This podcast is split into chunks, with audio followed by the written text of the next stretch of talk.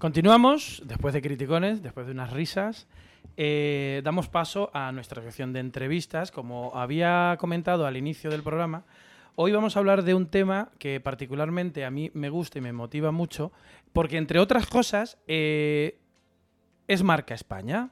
Nos conocen en el mundo entero, también por este sector. Y hoy vamos a hablar del mundo de los toros, la tauromaquia. Y para ello eh, tenemos como invitado a Luis Miguel Calvo. Hola Luis. Buenos días. Eh, gracias, lo primero, gracias por, por venir Muchas aquí gracias a a, esta casa. vosotros por invitarme y por darme voz y al mundo del toreo y al mundo del toro en vuestro programa. Nada, las, las- nosotros somos los que estamos agradecidos que has invertido este tiempo para compartir este rato de sábado con todos nuestros oyentes. Pues bien, eh, quien no conozca a Luis Miguel Calvo es eh, torero, hijo de el que fuera bande- banderillero burgalés Pedro Calvo y hermano eh, del actual torero de plata del mismo nombre. Es así, ¿verdad? Bueno, sí, efectivamente, yo ya nací en una familia de toreros. Hemos eh, conseguido hacer una pequeña dinastía de tres que ha terminado con el corte de la coleta de mi hermano hace dos años, que se la eh, tuve el privilegio de, de, bueno, pues ya retirarse del toreo, al igual que yo, unos años, unos cuantos años antes. Y, y bueno, pues venimos mm, de esa pequeña dinastía de 50 y 70 años. 70 años de desde dinastía, que em- fíjate. empezó mi padre en los años 50 como novillero en Burgos, toreó más de 400 novilladas. Y luego sus hijos, pues a pesar de los pesares, pues bueno, lo hemos mamado en casa. Yo con 5 o 6 años ya estaba en el coche de cuadrilla del maestro Antonio Bienvenida. Fíjate. Me llamo Luis Miguel porque mi padre era banderillero del maestro Luis Miguel Dominguín cuando yo nací y al ser del tercer hermano, el tercer hijo, no sabían qué nombre ponerme, pensaban que iba a ser una niña y parece que, bueno, pues, pues llegó un torerillo que luego fue matador de toros y que llevo mm, pues con mucha vocación y con mucho respeto a esta profesión y al toro, como todos los toreros, pues he tenido la gran suerte de poderme dedicar a ello durante 35 años entre oro y plata, puesto que en mis últimos 15 años, después de 11 de matador de toros y 5 como novillero, arranqué la escuela de tauromaquia de Madrid, en aquella escuela donde salieron toreros importantes, ¿no? de, de- de nuestras promociones, donde estaba el maestro Andrés Vázquez, que en paz descanse, tuvimos el privilegio y el maestro Gregorio Sánchez, que, que, bueno, pues nos regalaron su conocimiento, su ciencia. El toreo es una ciencia que hay que estudiar,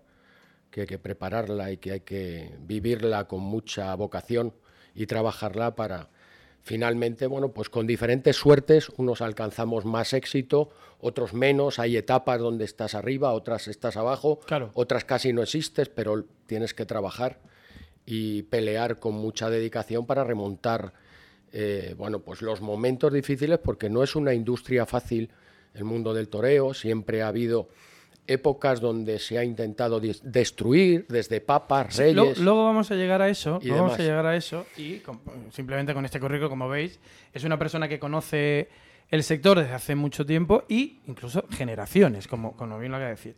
Y actualmente, eh, Luis es el presidente de la Asociación Sindical de Profesionales Taurinos, conocida como ASPROT, correcto, ¿verdad? Correcto. Como veis, como sabéis, este es un programa que fomenta y anima el asociacionismo, que las personas se organicen para conseguir objetivos. Entre ellos, en este caso, en vuestro caso, es una asociación que eh, persigue ciertos objetivos. Y la primera pregunta que te quiero hacer es esa. ¿Qué es ASPROT? Bueno, pues Asprod mm, surge a raíz de unas circunstancias personales en mi profesión, por eh, diferentes motivos, en un momento determinado de mi carrera, ya siendo banderillero en mi última etapa, donde tuve la suerte de ir con grandes figuras del toreo, eh, como, como bueno, fue forjar a Miguel Ángel, una gran figura del toreo, Miguel Ángel Pereira, desde sus inicios, y terminar yo en paralelo haciendo mi carrera eh, después de cambiar el oro por la plata con un torero de esa capacidad como, como es Miguel Ángel. ¿no? no lo voy a descubrir aquí, sabemos todos quién es Pereira. Y, bueno, y la importancia y con qué capacidad ha emergido en los años 2007-2008, que es cuando prácticamente empieza mi conflicto con, con los derechos de imagen, ¿vale? Por diferentes motivos e intereses particulares del único sindicato que ha dirigido y ha gestionado este sector, desde la parte social, ¿eh? me refiero tanto a la Unión de Toreros como a la Unión Nacional de Picadores y Banderilleros Españoles y Mozos de Espada, son tres asociaciones diferentes, pero que siempre han trabajado como un solo monopolio. O sea que entiendo que Asprot nace por una necesidad que existía dentro del, sector. Sí, una serie de abusos que empiezan a suceder demasiado habitualmente a muchos, muchos profesionales que, estábamos en activo, eh, picadores y banderilleros, que actuábamos con las máximas figuras del toreo. Empiezan a haber expulsiones de, estos, de este sindicato y eso llevaba atribuido el quedarte sin cobrar tus legítimos derechos de imagen. Los derechos de imagen de las corridas. Que como sabemos es un derecho de ley de la Constitución española reconocido como salario ya y como sueldo y como una parte importante. Sí, es una parte remunerada.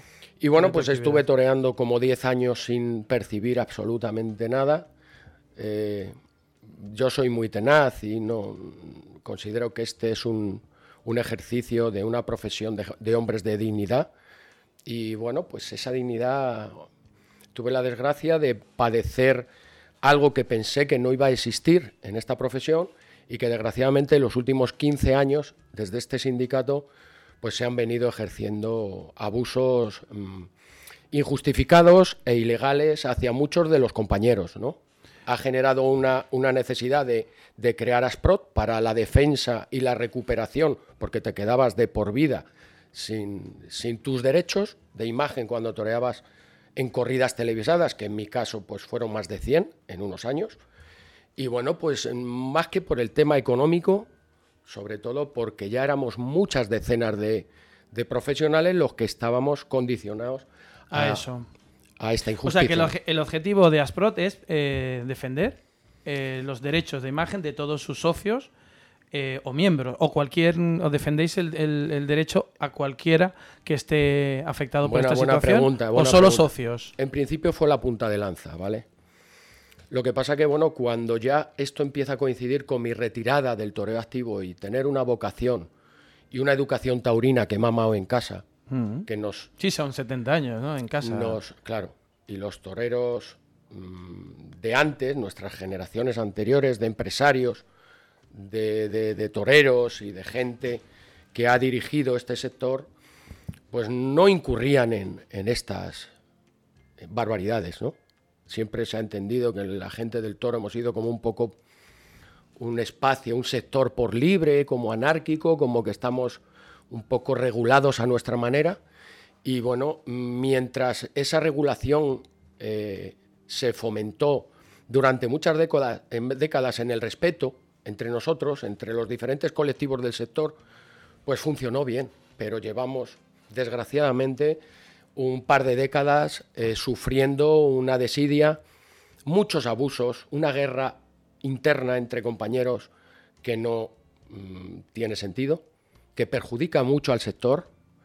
Y yo he ido, pues, por la vocación que tengo y lo que he vivido y sufrido en primera persona, junto con injusticias eh, iguales que han sufrido otros compañeros, eh, bueno, pues he empezado a, trabajar, pues, en este sentido desde Asprot, eh, piedra a piedra, paso a paso, con yunque y martillo, porque no he tenido una aceptación entre mis propios compañeros ni de respeto, ni de aceptación eh, como una, ser una nueva asociación, que ya estamos en la mesa negociadora del sector. Bueno. A pesar de los pesares y después de 10 años conseguimos ser reconocidos y tener toda la acreditación legal y derecho para sentarnos con los demás, con este monopolio, al que respeto, pero con el que no comparto muchísimas de las cosas y de las gestiones que se están eh, argumentando como soluciones, pero bueno, ya estáis, estáis ahí dentro, por lo tanto tenéis una voz. Somos un poco el, perro verde, ¿no? Que ha nacido, que levanta alfombras, que da opiniones y que sabe un poco de esto, porque nos han parido aquí, moriremos aquí y además defendiendo la integridad máxima, el respeto entre compañeros, intentando fomentar la transparencia y sobre todo la honradez que vivimos y heredamos de nuestros mayores, que ahora mismo, por desgracia, hoy en día estamos divididos. Esto es una una, lucha entre compañeros dentro del sector que está mm, generando intereses particulares que están siendo prioritarios a las propias necesidades de los profesionales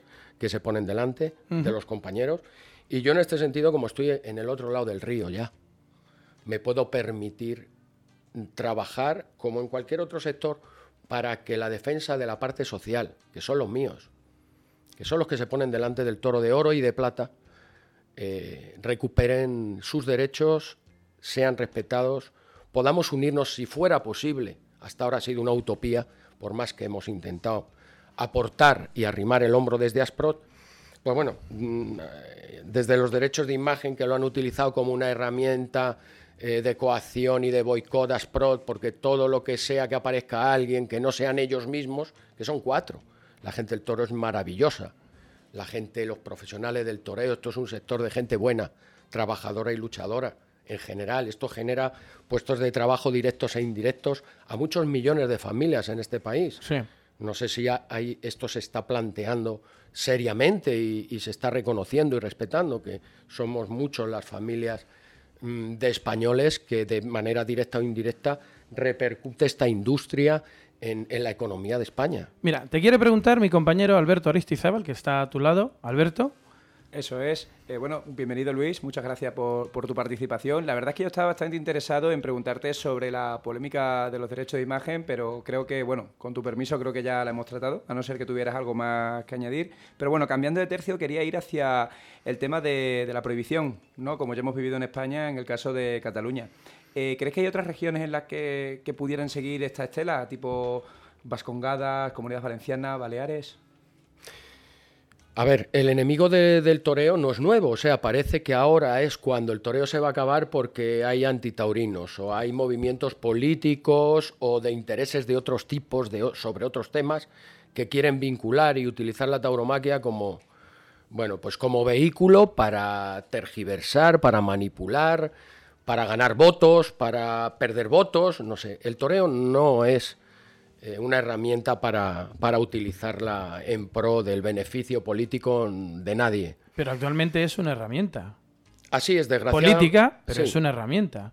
O sea, los antitaurinos, eh, que tienen todo el derecho de no gustarle una cosa, eso no lo voy a criticar, eh, es un colectivo que vota y el partido que se quiera llevar pues ese, ese puñado de votos pues va a enaltecer esa, esa bandera. Entonces, eh, en Cataluña ya se prohibió los toros porque era muy españolista y era sinónimo de España y tal.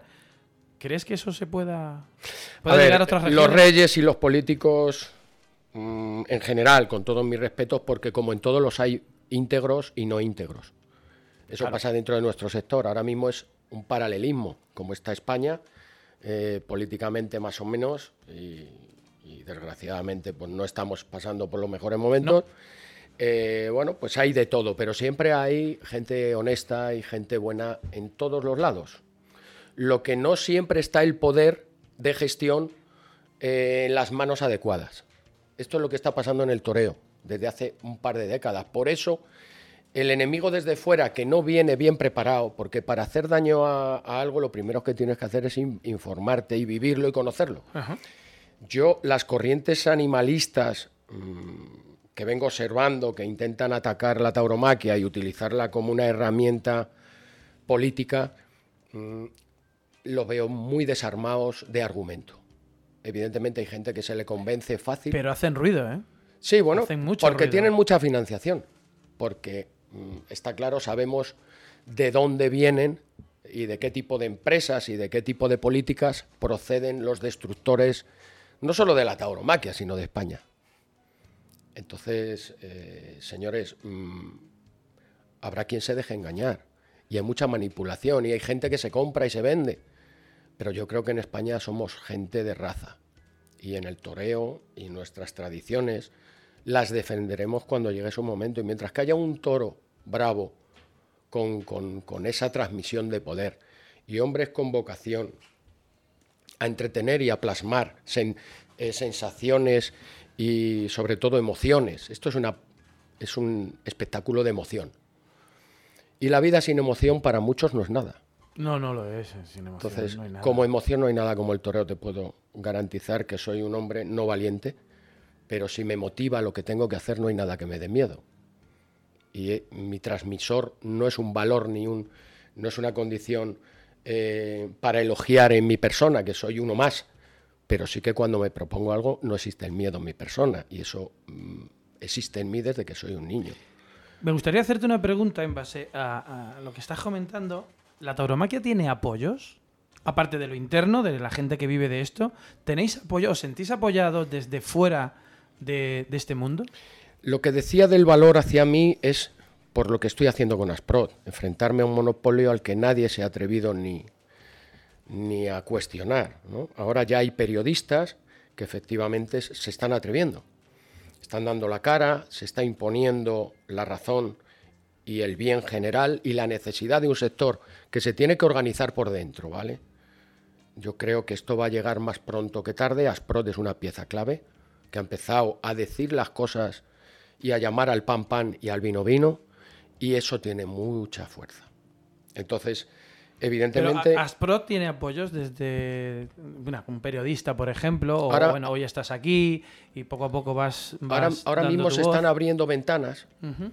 incluso puertas, porque hemos construido un nuevo convenio, una especie de, como en el fútbol, de segunda división, que hacía falta hace 20 años. Lo explico lo más rápido que pueda. En el fútbol está la primera y la segunda división. Y la gestión administrativa y los costes de producción de segunda división o de tercera no suelen ser, eh, no, se, no se pueden incluir en el mismo saco del Real Madrid y del Barcelona. Bueno, pues en el toreo sí. Los costes de producción de una novillada en las ventas son casi exactos a una plaza de toros portátil de 1.500 localidades en un pueblo. Pero eso se concibió así desde el inicio, desde siempre ha sido así. Así y aún así no se ha extinguido. Qué fuerza tiene el toreo, ¿no? ¿Qué tendrá el toreo para que sin habernos dedicado a hacer dos estructuras viables y sin atender a la parte media y baja de la tabla, que son las universidades, donde nos hemos formado todos? Todos nos hemos formado en las plazas de los pueblos, son sí. los institutos, las universidades y la forja. Y la formación eh, está en los pueblos de las escuelas taurinas saltamos a los pueblos y el que continúa pasa a las grandes ligas y se mantiene 15, 10, 8, llega a la primera años. división. Llega a la primera división preparado y se supone que el que llega es porque destaca. Pero bueno, claro. si tú mmm, no atiendes que los costes de producción de las novilladas en los pueblos mmm, y en las plazas menores no pueden sostenerse eh, dentro del mismo saco de los costes de producción de las plazas de primera, claro. habrá que habilitar una estructura nueva, un nuevo formato de gestión. Esto lo, acaba de, lo, lo, está haciendo Asprot actualmente. Exacto. Para todas las personas que están detrás de este torero que llega a la primera división, me imagino que hay mucha gente detrás que le da un apoyo y le ayuda en su trabajo. Entiendo que es así. Hay una estructura, como en cualquier profesión. Sí. Es decir, si ahora mismo cerramos la facultad de medicina, eh, pues eh, vamos mal, ¿no? Entiendo que si no fomentamos eh, ciertas estructuras y las ponemos al alcance de, la, de los jóvenes, de las nuevas generaciones, y en unos formatos sostenibles y que sean coherentes, que estén bien preparados y que, bueno, que les dé viabilidad al desarrollo de su profesión, mal vamos. Evidentemente claro. se acabará. Esto es lo que está pasando en el torneo. No va a pasar porque está pro de aquí. Y ya tenemos un nuevo convenio que vamos a tener una, una guerra interna feroz. Ya paramos una huelga en Villaseca de la Sagra el año pasado, en septiembre, que vinieron muchos compañeros allí a, a triturar aquella feria, que afortunadamente pudimos resistir aguantando lo que pasa en las películas, que sí. vinieran un montón de ellos por, que las cosas terminaron hasta con violencia, ¿no? Y muy relacionado, vaya, vaya. y Luis, muy relacionado con esto que comentas, eh, ¿crees que se trata la tauromaquia mejor fuera de España que aquí? Eh, recordemos, por ejemplo, que la plaza más grande del mundo está en México y hay otros países como Perú que también tienen tradición. A ver, eh, España es la madre, es la madre de, de, muchas cosas para nuestros hermanos hispanoamericanos. Sí, es la madre patria para empezar. Es la madre, es la madre patria y por supuesto es un eje también que se ha mantenido durante muchísimos años como, como una estructura también importante en sus fiestas y en su cultura.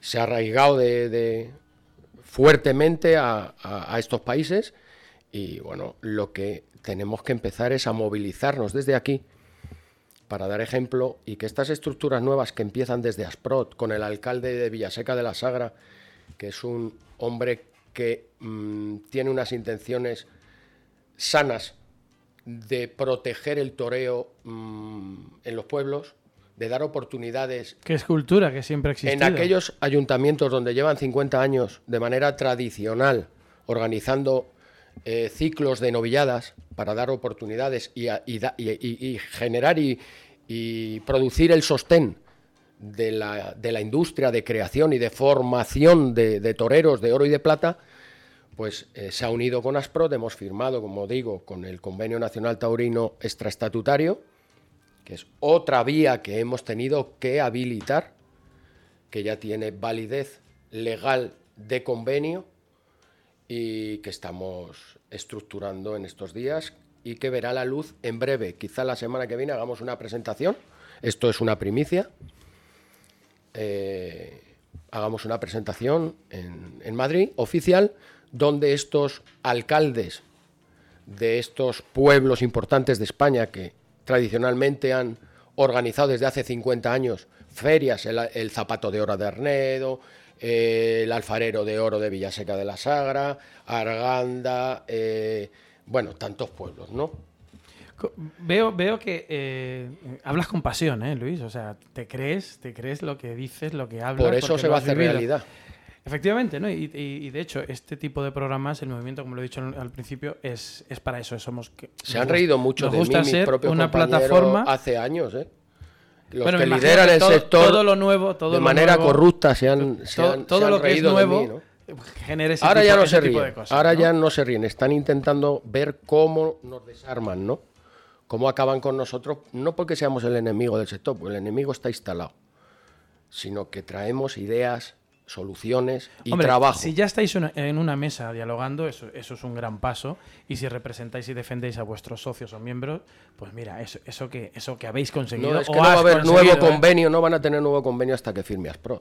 Porque está impugnado. Y eso, es un logro, efectivamente. Es un logro porque quieren renovar un convenio para que esto siga por la vía que nos ha traído hasta aquí, a la destrucción en los pueblos del toreo, porque en las grandes ferias... Puedo entender que lo que quieres es, es diferente, afianzar eh, la cultura del toro y el mundo del toro, eh, respetando y valorando a las personas, a esa estructura que hace posible el mundo del toro, porque sin toreros mm, no hay corridas de toros, sin banderilleros no hay. Sin toros. el toro, es el dios. El dios toro es nuestro Buda. Pues mira, te voy a recoger el testigo y te voy a hacer una pregunta que muchas personas se la, se la hacen, ¿no? El toro. Eh, los antitorinos, antitaurinos dicen que es una barbarie matar al toro, ¿vale? Entonces, en Portugal, por ejemplo, las corridas no, se mata al toro. ¿Qué le dirías a esas personas que defienden eh, la vida del toro, que no se mate al toro, pero a su vez defienden que una persona se puede morir antes de nacer? Es decir, una persona que defiende la vida de un toro, pero no defiende la vida de un ser humano no nacido. ¿Qué le dirías a estas personas? Yo respeto todas las opiniones, pero yo creo que para opinar coherentemente de algo hay que conocerlo. Y creo que el que piense que, por ejemplo, en Portugal, porque no se ejecuta la muerte in situ en el, en el, en el, en el rito, ¿no? El toreo esto es, una, es un rito. Y donde la vida y la muerte... Está ahí, está ahí. Están ahí. Y en décimas de segundo aparece, ¿no? O en el toro o en el torero, porque dice, no, es que el torero es ventajista, siempre gana. No, los que nos hemos puesto delante de 2.000 toros y tenemos atravesadas las piernas y rotas las femorales y nos hemos podido morir alguna que otra vez, y no era nuestro momento que si hubiera sido bienvenido, aunque no lo queramos nadie, ¿vale? Eh, sabemos perfectamente que, eh, que, bueno, que es que esto es algo intenso o sea, esto no es mm, para gente que valore la vida de determinadas maneras o, Pero tendría sentido el dolor o el sufrimiento. Yo creo que el sufrimiento para mí es el que tiene un toro manso que con un año está cebado, le meten mil kilos en un pesebre, no lo dejan moverse y le dan un tiro en la cabeza, ¿no? Yo si pudiera elegir sería un toro bravo y moriría peleando. O sea, que tiene sentido entonces que el toro bravo muera en la absolutamente o el torero. Lo que pasa es que ponen en el lugar, como decía, eh, como decía, o sea, Hemingway, ¿no? Eh, y, otros, otros tantos, ¿no? Eh, que hay dos tipos de personas cuando se ve un espectáculo de una corrida de toros. El que se pone en el lugar del torero y lo vive como el torero o el que se pone en el lugar del toro. ¿no?